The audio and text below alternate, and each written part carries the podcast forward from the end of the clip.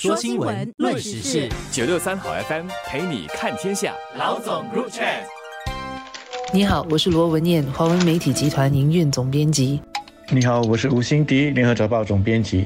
新加坡前财政部长胡志道博士星期五九月八日上午逝世，享受九十六岁。相信听众朋友们对胡志道这个名字不会感到陌生，他是我国任期最长的财政部长。从一九八五年到二零零一年，前后长达十六年。虽然胡子道博士退出政坛已经二十多年，但我相信四十岁以上经历过一九九七年金融危机的国人，应该不会忘记他，因为当时担任财政部长的胡子道稳健地引领我国经济度过了九七年的亚洲金融危机。而除了这场金融危机之外，胡子道在一九八五年一出任财政部长的时候，就得应付新加坡独立后的第一个经济衰退。他当年在经济前景不明朗的情况下，发表了首个预算案声明，也成为引领新加坡走出经济衰退的建筑师。因此，有一定年纪的国人对他印象应该还是挺深刻的。除了引领新加坡走出这两次的危机之外，李显龙总理在悼念胡子道博士的贴文中也说，胡子道在担任财长的期间，正逢新加坡快速增长和拥有可观预算盈余的时期，而因为胡子道的谨慎管理，让我国能稳步累积储备金，建立了独特的资源。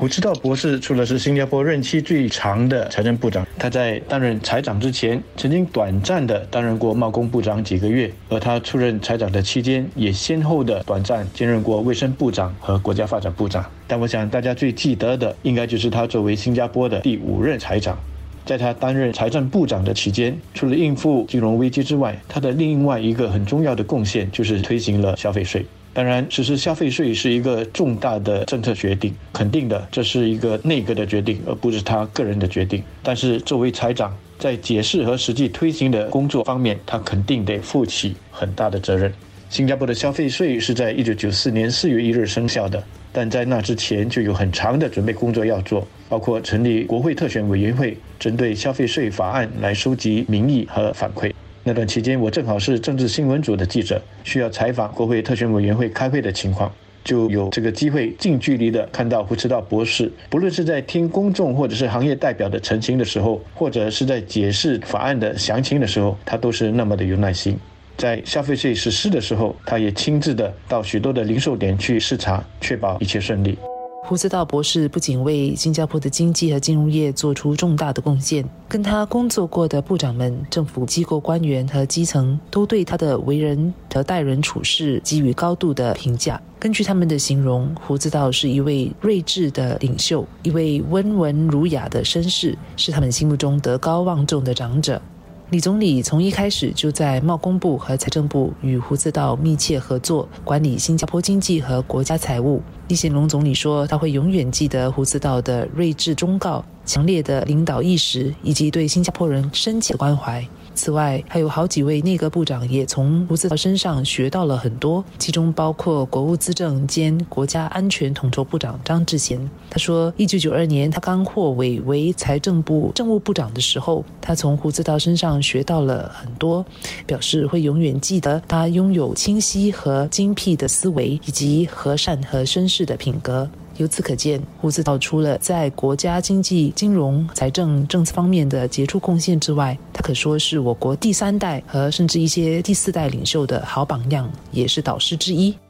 作为一个记者，我印象中的胡知道博士很少会发表政治性的演讲，他不是那种会在公开的演讲，包括是在国会或者是竞选时的群众大会的演讲，会发表那种很激昂的、振奋人心的演说。我想这并不符合他的性格。我更多的经验是听他发表财政预算案，以及在国会辩论财政预算案时，他做总结，一一的来回答议员们的问题。我的印象就如前面所说的，他总是那么的有耐心，需要重复解释的，他会脸带着笑容重复的解释，而且细节解释的很清楚，要点也很清晰。我觉得这就是胡知道博士留给我的印象，非常的绅士，非常的 gentleman。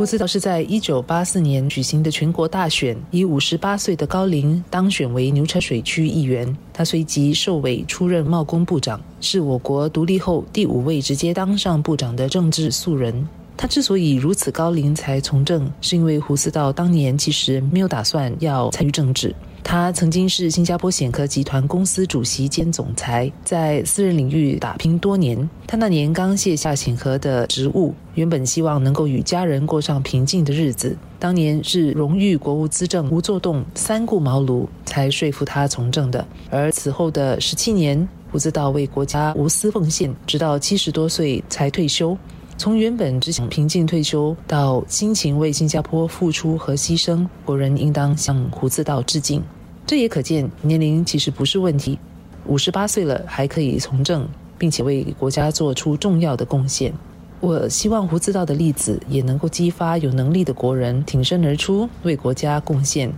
虽然随着胡自道的过世，接下来年轻一代的国人就更不会知道他是谁了。但我希望他为国家无私奉献的精神、沉着冷静处理棘手问题的方式，还有他和善及绅士的品格，能够在领导我国的领袖和公务员当中一代一代的传承下去。五十八岁现在可能只能算是 young senior，但在一九八四年，五十八岁已经是过了退休年龄了。而人民行动党那个时候正在积极的换血，引入年轻的新人，所以他在那一届的新人当中呢，的确是很出众的。